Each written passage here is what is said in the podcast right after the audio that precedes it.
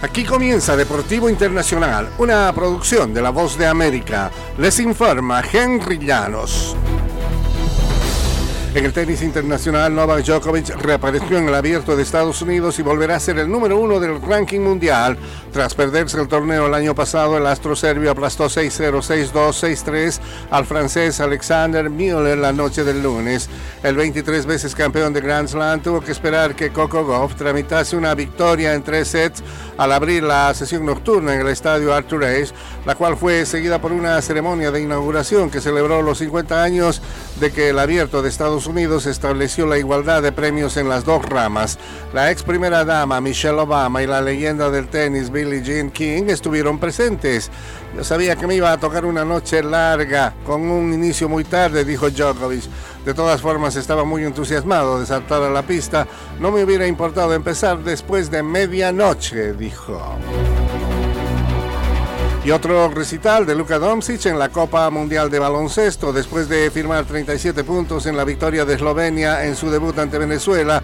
El astro de los Mavericks de Dallas registró 34 en el triunfo 88-67 ante Georgia el lunes. También aportó 10 rebotes y 6 asistencias para Eslovenia, que puso un pie en la segunda ronda. El campeón vigente España y Estados Unidos aseguraron sus boletos para la siguiente ronda con victoria. En su primera gran prueba de fuego, España dio cuenta 96-78 de Brasil. Los estadounidenses séptimos en el previo mundial despacharon 109-81 a Grecia.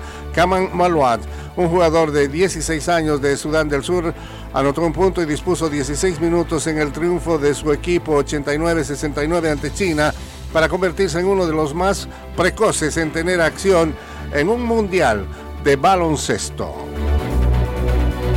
Y los dirigentes de la Federación Española de Fútbol pidieron el lunes al suspendido presidente Luis Rubiales que renuncie tras el escándalo provocado por besar a una jugadora en los labios en la final de la Copa Mundial Femenina.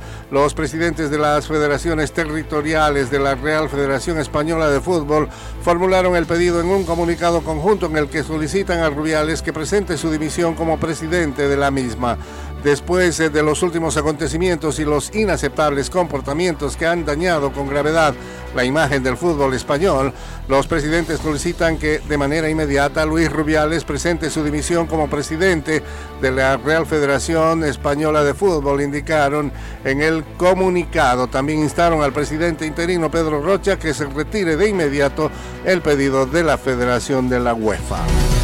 Y hasta aquí Deportivo Internacional.